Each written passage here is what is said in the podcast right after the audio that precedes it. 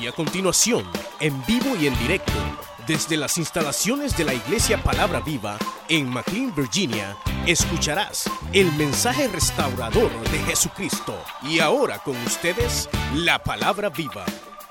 De tener esta ponencia y quiero que leamos la Biblia para tener idea de lo que vamos a hablar. Capítulo número 13, Evangelio de Juan. Y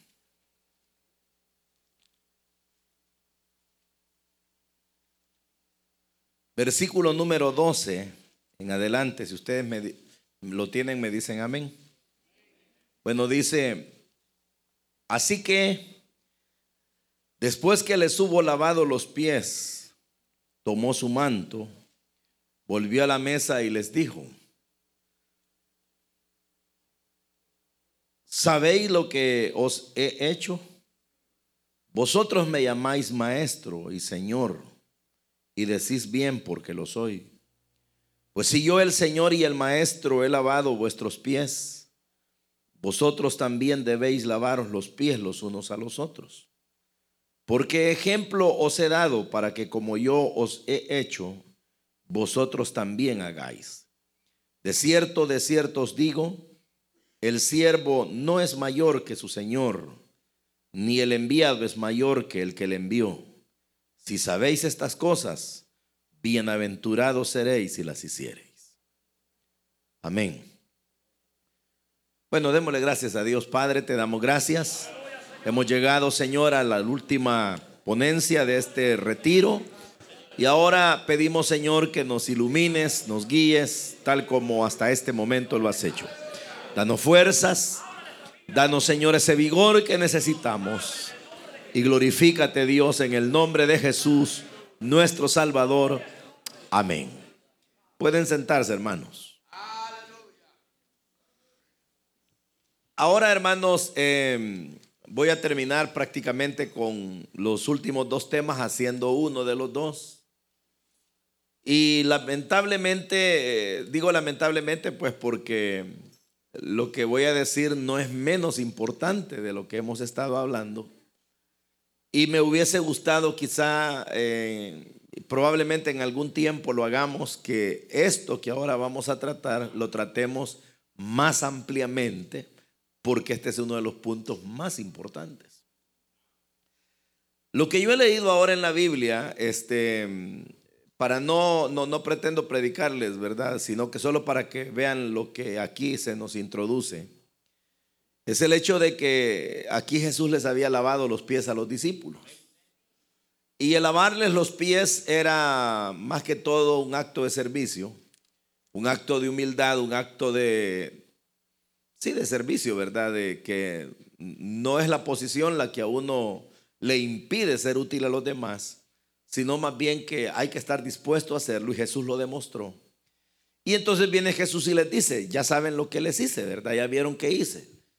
Ellos se entendían, sí, les había lavado los pies. Entonces cuando Él dice, así como yo les he lavado los pies a ustedes, ustedes deben lavarse los unos a los otros los pies. Pero el Señor no estaba estableciendo una ley de lavarse los pies literalmente. Más bien lo que estaba enseñando era que todos debemos servirnos los unos a los otros. Ahora, el asunto es que viene Él y dice, ustedes me llaman Señor y ustedes me llaman maestro y dicen la verdad porque lo soy. Entonces, en ese sentido, ellos lo que estaban teniendo en él era un modelo de cómo las cosas se deben hacer. Entonces, él dice, ejemplo les he dado. Y ahí lo reitera, yo he sido para, para ustedes su modelo. Tanto que eh, como yo he hecho, vosotros debéis hacer. Y entonces dice él, de cierto, de cierto os digo, el siervo no es mayor que su señor, ni el enviado es mayor que el que le envió. Si sabéis estas cosas, bienaventurados seréis. En Lucas, en el capítulo 6, y en Mateo, me parece, eh, no recuerdo bien si es capítulo número 13, pero el asunto en el capítulo número 10, eh, de hecho ahí está en la Biblia, ¿no? Pero pero lo que les quiero decir de que el Señor dijo estas palabras que ustedes recordarán y él dijo que nunca el maestro es mayor que su señor, pero que le debe bastar al maestro ser igual, o perdón, al alumno ser igual al siervo que su señor. Lo voy a repetir. El Señor dijo, el siervo no es mayor que su señor, ni el alumno ni el discípulo que el maestro. Bástele al discípulo, dijo, ser igual que su maestro. Hermano, ahí está la clave de todo. ¿Qué, qué significa eso? Significa que todos nosotros debemos, así como alguien nos enseña, nosotros debemos también enseñar a los demás y nuestra tarea es que la gente llegue a tener o a ser como nosotros somos. En el entendido que somos buenos cristianos, ¿verdad? Porque no vamos a enseñar lo malo. Entonces, en este sentido, el trabajo en las células se vuelve un discipulado permanente. Entonces, veámoslo. Si hay que definir qué es un discípulo, hay que referirse a una persona que está permanentemente aprendiendo de otro. Me gustaría que siempre le pongan atención a las definiciones. Porque si uno entiende la definición, por eso Jesús dijo, si entienden lo que yo les he dicho, bienaventurados serán si las hacen. Entonces, bien, dice, un discípulo es una persona que está permanentemente aprendiendo de otro, el otro es su maestro. ¿Y cuál es la finalidad? Que llegue a ser como el que le enseña. Eso lo dice Lucas, capítulo 6, verso 40. Nuestro Señor Jesús nos dio una orden clara de hacer discípulos. Él lo dijo en Mateo, ¿verdad? Por tanto, id y haced discípulos a todas las naciones, bautizándolos en el nombre del Padre y del Hijo y del Espíritu Santo. Fíjense, hermano, que aquí está la clave del Evangelio, fíjense, que hay que hacer discípulos en todas las naciones. O sea que media vez uno tiene discípulos en todos los lugares, en todos los, en todos los, por ejemplo, en todos los estados, en Maryland, en los diferentes lugares. Si hay discípulos, ya la hicimos. ¿verdad? Porque los discípulos, lógicamente, son personas que se preparan para servirle a Dios, aprenden y luego enseñan a otros. Y dice, hacer discípulos en el Evangelio, en el cristianismo, es más que solamente preparar o entrenar líderes. No es lo mismo. A un líder se le puede dar una, un, un programa para que sea líder, pero para que sea discípulo, eso es un asunto de toda la vida. Esto tiene que ver con que cada creyente crezca en Cristo y en su vida se reproduzca y su vida se reproduzca en otros, grabando en ellos la vida que Jesús nos ha enseñado a vivir. Para que no nos confundamos y la veamos bien fácil, la cosa es así. Yo creo en Jesús, amo su palabra y quiero ser como Él. Aprendo a ser como Él. Entonces, ¿cuál es mi deber? Hacer que otro aprenda a vivir como yo, porque yo he aprendido a vivir como Cristo. ¿Está claro? Ahí tiene sentido la canción de Dani, ¿verdad? Quiero ser como tú, porque el niño quiere ser como yo. Y dice, él quiere ser como yo. Yo no voy a ser igual que el diablo, porque entonces va a ser diablo el otro. Entonces, si el niño quiere ser como yo, como yo, yo a quién me debo parecer para que el niño sea bueno. A Cristo. Entonces, ¿cómo quieren ustedes que sea la iglesia? Hablando en serio. ¿Cómo quieren que sean los hermanos en la célula? ¿Cómo quieren que sean todos los cristianos que ya están y los que el Señor va a traer? ¿Buenos? ¿Malos? ¿Cuántos quieren que sean malos? Ahora, ¿cuántos quieren que sean buenos? Vaya, entonces ellos necesitan ver a alguien para que les enseñe y ese eres tú. Entonces tú tienes que ver a alguien que te enseñe. Y todos debemos, obviamente, parecernos a Cristo. Eso es, hermano, en síntesis, el hacer discípulos. Y por eso es que yo decía desde el principio de estas temáticas, cuando hablaba de la inmadurez de la gente, que el Señor por eso es que ha dejado servidores. Y así dice, Efesios 4, se los voy a leer, dice, él mismo constituyó a unos apóstoles, a otros profetas, evangelistas, pastores y maestros, a fin de perfeccionar a los santos, para la obra del ministerio, para la edificación del cuerpo de Cristo.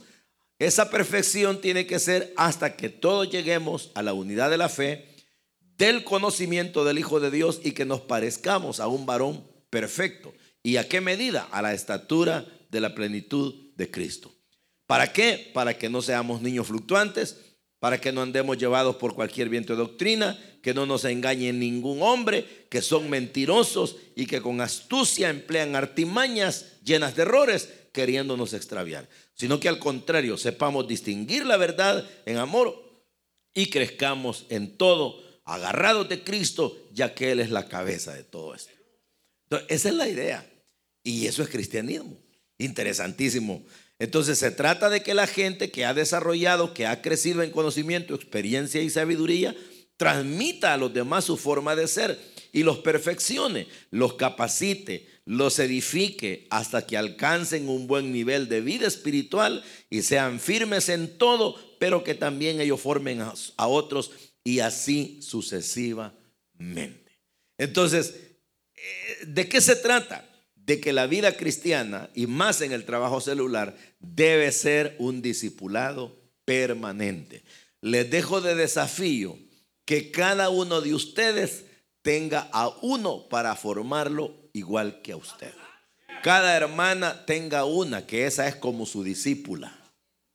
Cada uno de ustedes tenga uno que ese es como su discípulo.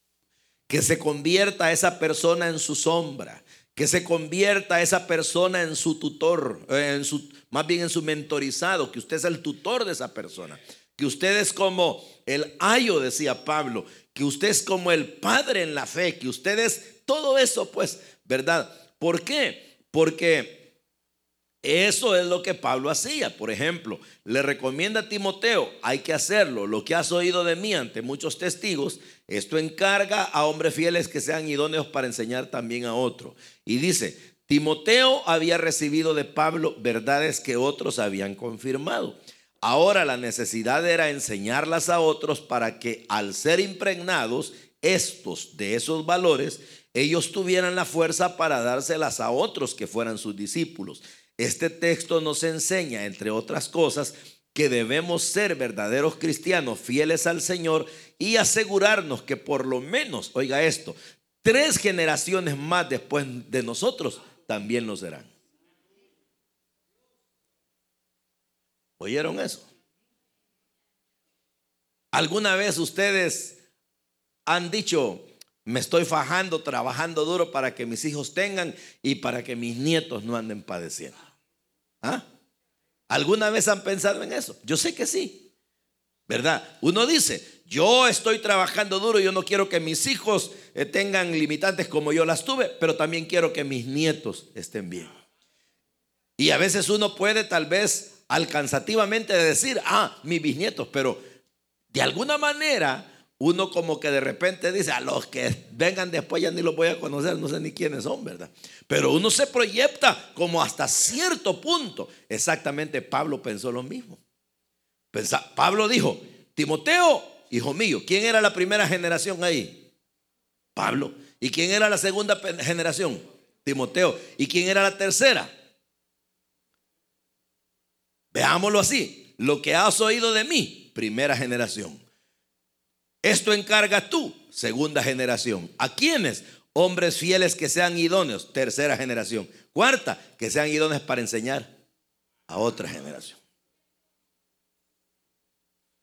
Y si nosotros hiciéramos eso, hermano, estaríamos garantizando que por lo menos, así de perdida, si consideramos una generación es sencillamente una, no le pongamos edades, rango, eh, cantidad de años, pero pongamos que una generación es la gente que está presente y luego viene otra. Hay quienes dicen, no, una generación son 40 años. De acuerdo, pero si, si fueran números, Primera generación 40 años, segunda generación 80 años, tercera generación 120 años, cuarta generación 160 años. Quiere decir que si nosotros guardáramos este cuidado de hacer discípulos, estaríamos garantizando que por 160 años el Evangelio va así.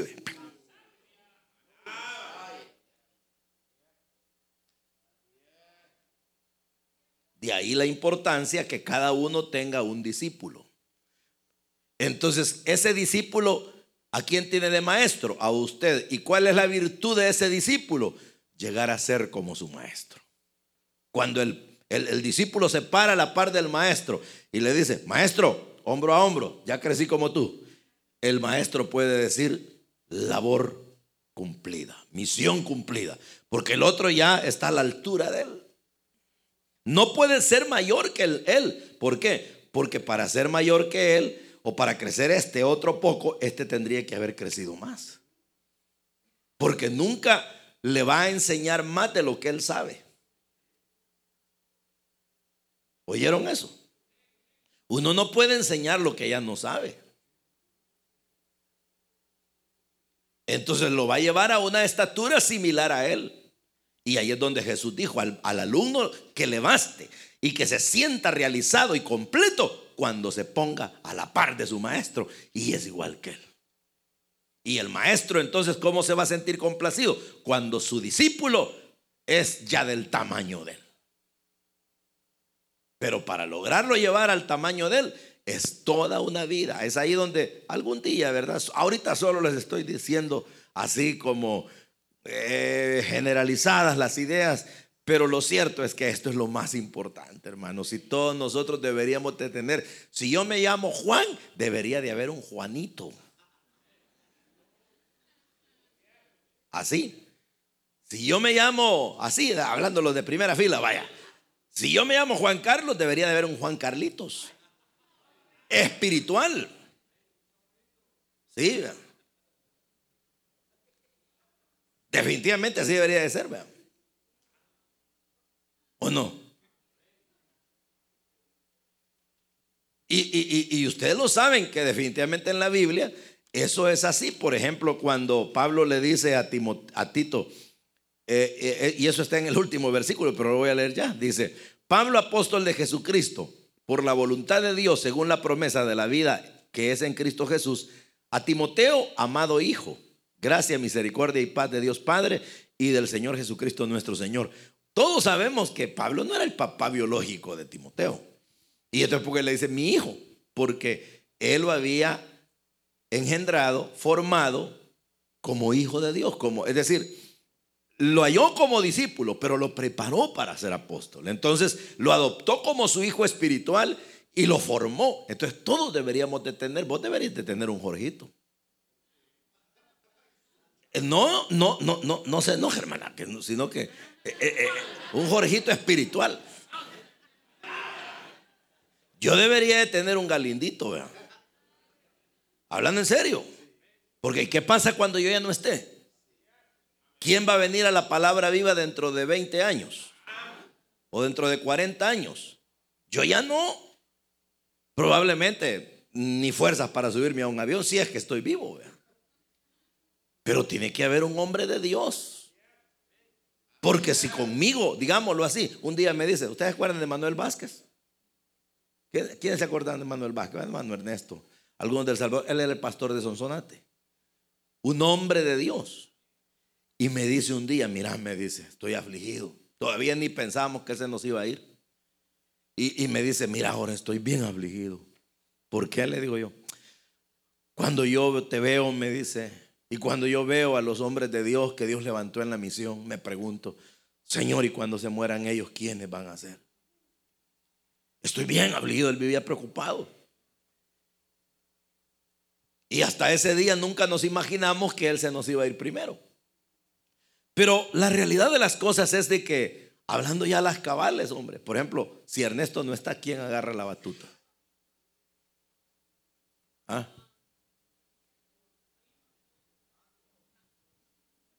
No, hablando en serio, usted sabe que cualquier cosa puede pasar.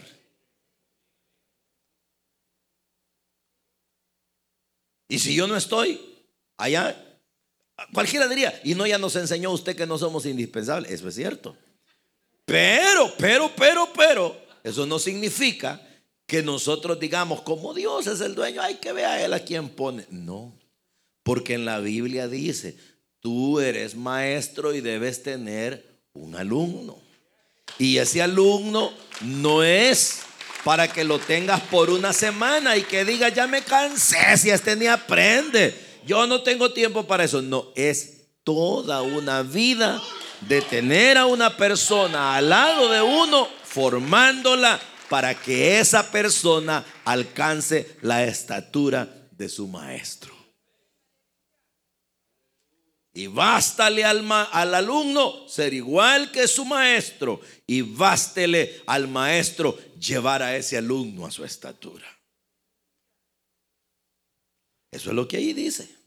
Ahora, si yo le sigo hablando del capítulo 13 de Juan, le daría gusto de lo que ahí el Señor está diciendo. Ya no, ya no, ha calmado, ¿verdad? Ahí se las debo. Pero el asunto es, sigamos con la guía. Pero, en realidad, hermanos, es importante tener a alguien. Entonces, ¿cuál es el compromiso de ahora? Es que, hablando en serio, de aquí en adelante, busquen a uno para prepararlo como usted. Hermanas, busquen a una que sea como usted. Ahí se la dejo. De ahí la conciencia que no vaya a hacerla como. Y quiere que la haga como yo, hermano, pero si estoy arruinada. No, no, no, no, no, no. O, o yo, hermano, estoy de cabeza. No, no, no. ese primero, pues vaya. Y después agarre a alguien para prepararlo bien. ¿De acuerdo? Pero hablando en serio, en el amor de Dios y de parte de Dios, se lo digo, no se vale tener en la vida ideales sin preparar un discípulo. Este asunto es y que éste crezca con la misma mentalidad para que genere la próxima generación.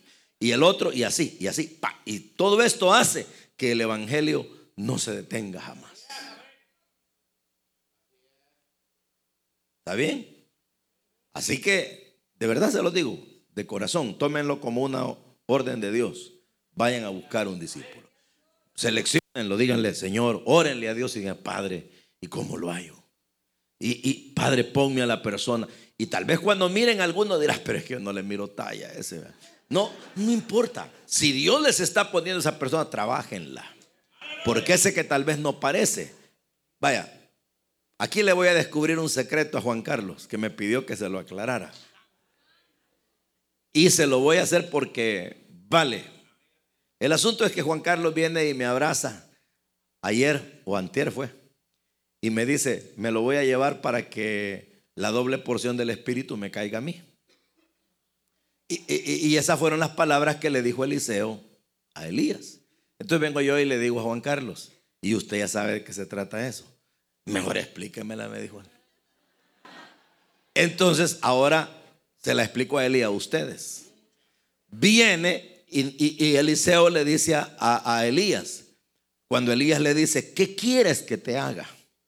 Porque como no lo dejaba, y viene y le dice, Eliseo, yo quiero que me des una doble porción de tu espíritu. Pero ahí hay un error. ¿En qué sentido? En que uno cree que si Elías era poderoso, Eliseo tenía que ser doblemente poderoso. Que si Elías había resucitado, resucitado un muerto, Eliseo tenía que resucitar dos. No, no es esa la idea. La idea es la siguiente, que desde hacía ratos Eliseo se había convertido en el discípulo de Elías. Eliseo era un hombre adinerado y abandonó todo por seguir a Elías. Entonces vino Elías, se convirtió en el maestro de Eliseo. Pero, oigan, hasta ese momento Dios tenía sus profetas exclusivos, llamémosle así. Pero vino Elías y dijo, esto no, no tiene que acabarse conmigo. Y vino Elías y fundó la escuela de profetas. Entonces vino Eliseo, como era el primer discípulo de él, cuando le dice, dame la doble porción de tu espíritu, él lo que le estaba diciendo es, Padre mío, y por eso fue que le dijo, Padre mío, Carlos de Israel, porque él lo miraba como su papá. Y entonces le dice, Padre mío, se la voy a traducir así, Padre mío, yo soy tu primogénito. Y según la ley dice de que el padre al primogénito le tiene que dar doble porción de la herencia. Por lo tanto, tú eres el hombre de Dios. Dame a mí la libertad de ser el sustituto tuyo como el hijo primogénito. Dame el doble honor. Dame el ser el responsable de los profetas. Y vino Elías y le dijo, cosa dura me has pedido. Pero si me ves cuando me vaya, te desecho. Ah, ¿y qué pasó? Flago el carro de fuego. Y el primogénito, el que había estado a la sombra del otro, queda con toda la magnitud del privilegio. No era que era más poderoso que el otro, es que quedaba con una enorme responsabilidad de seguir formando discípulos, profetas. Entonces viene y nomás se le agarra el manto. Recordarán que dijo el Dios de Elías, ¿verdad? ¿Dónde está el Dios de Elías? ¡Plau! Y, y los profetas le dijeron, te seguiremos, amigo. Y se constituyó en el profesor, en el maestro de profetas, como su maestro había sido el maestro de él.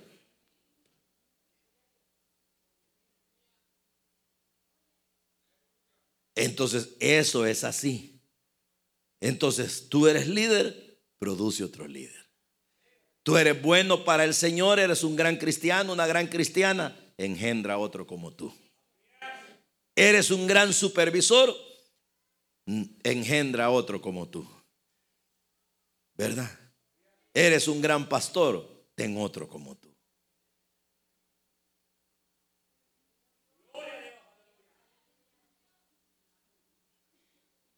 ¿Está bien? Ahí estaba el misterio. Resuelto.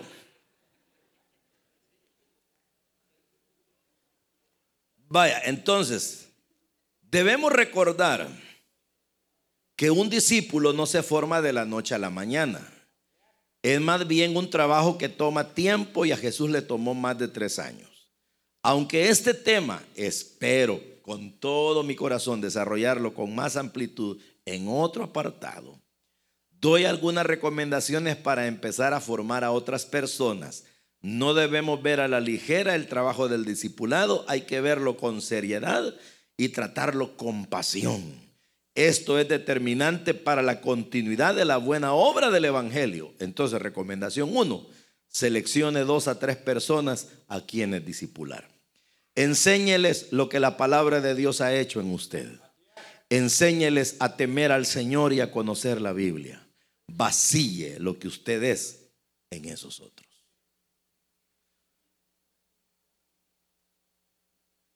¿Ah? Dedíqueles tiempo y tenga comunión con ellos. Demuéstreles interés en que ellos desarrollen y sean útiles a Dios.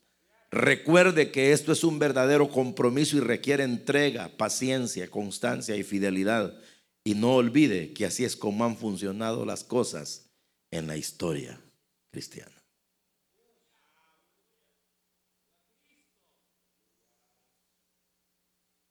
¿Está bien?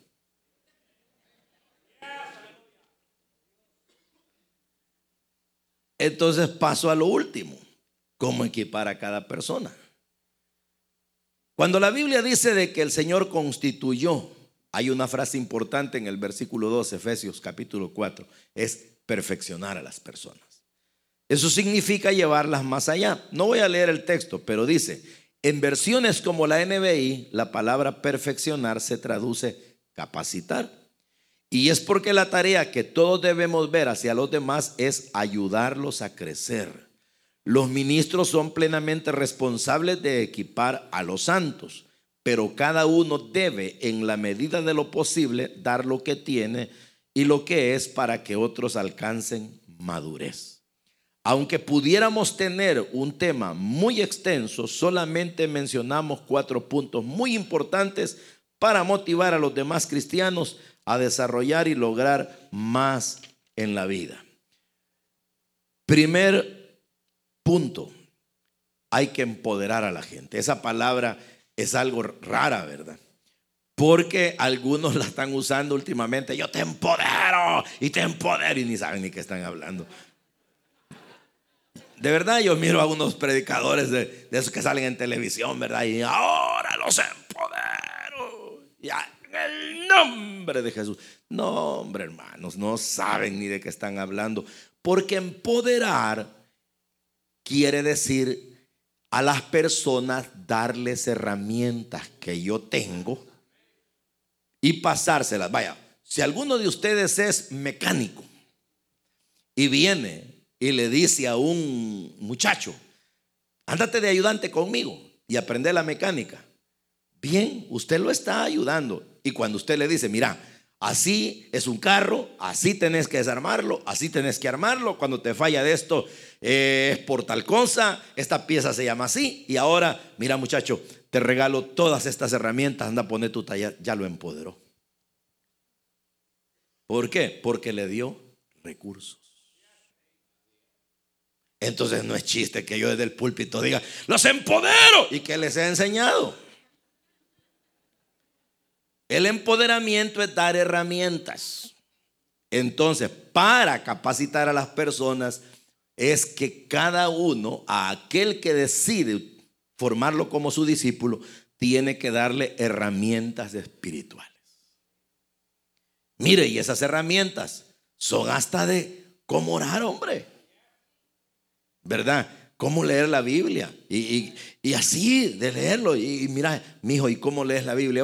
Ahí, hermano, donde cae. No, no, te voy a enseñar. Mira, se lee de esta y de esta manera. Mira, mi hijo, ¿y cómo oras? Pues fíjese, hermano, de que yo, francamente, cuando me arrodillo, no hay ni qué decirle al Señor. Ah, mira, te voy a enseñar. Ah, ir, mira, hermano, y eso de, de mm, hablar en otras lenguas, yo quisiera aprenderlo. Y como no es mecánico, te voy a enseñar cómo se recibe el Espíritu Santo. Lo está empoderando. Mira, ahí ya te casaste, sí. ¿Y cómo sos con tu mujer? Pues mira, hermano, yo realmente ahí la veo a ella y usted sabe que uno siempre tiene problemas. Mira, te voy a empoderar, te voy a enseñar cómo se porta un marido. ¿Eh? Sí, es verdad. Te voy a enseñar, te voy a enseñar cómo es un papá. Te voy a enseñar cómo hace un presupuesto uno de una casa. Te voy a enseñar, hijo, cómo tratar con las personas. Te voy a enseñar al discípulo. Te voy a enseñar cómo predicar. Es más, te voy a enseñar cómo se arrepiente uno cuando uno comete un error delante de Dios. No, hombre, lo está empoderando. Lo está empoderando. Y cuando le dice, mira, quiero que prediques en lugar mío en la reunión ahora, yo voy a estar ahí, te voy a ver. De verdad, sí, dale. Y cuando termina y le dice, ¿cómo te sentiste? Nervioso, no te preocupes, así se siente uno. Y contame cómo viste la cosa. hermano, yo creo que hice un desorden. Es cierto, pero te voy a corregir. Pues sí, lo está empoderando. Lo está empoderando. Así se hacen los discípulos.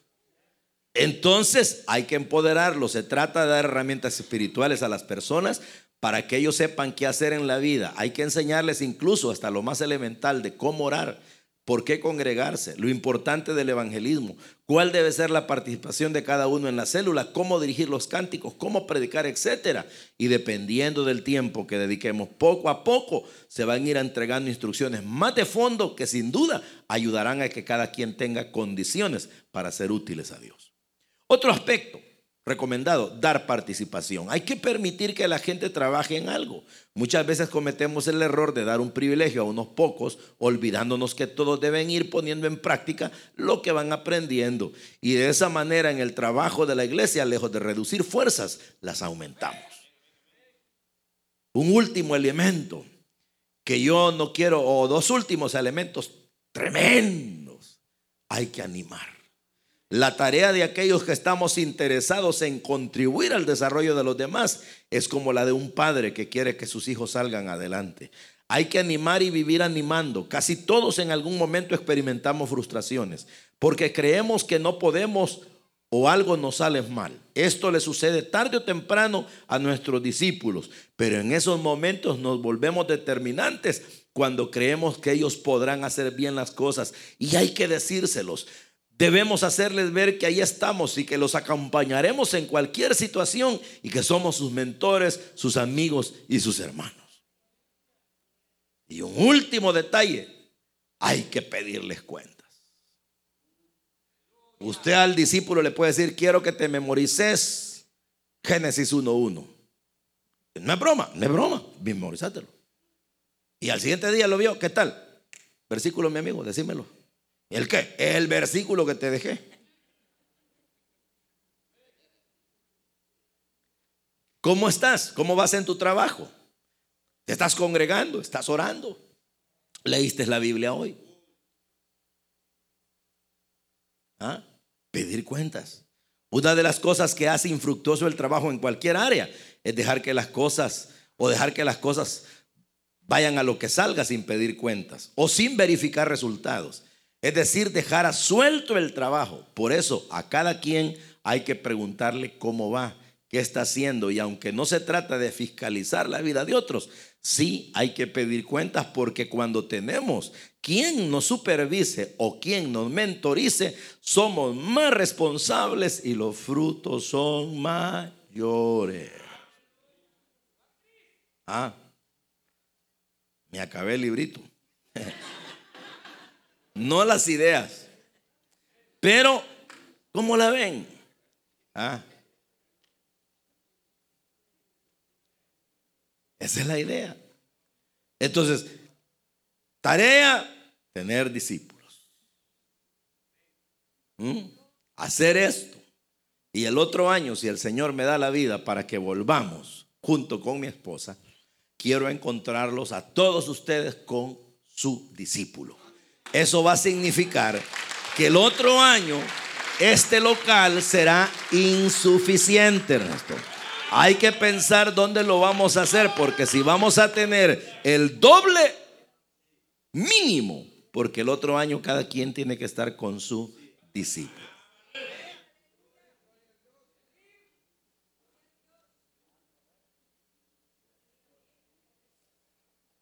¿Está bien? Usted escuchó el mensaje restaurador de Jesucristo desde las instalaciones de la iglesia Palabra Viva en McLean, Virginia. Si este mensaje ha sido de bendición para su vida y necesita oración, contáctenos al teléfono 571-633-0469. 571-633-0469. Que Dios le bendiga.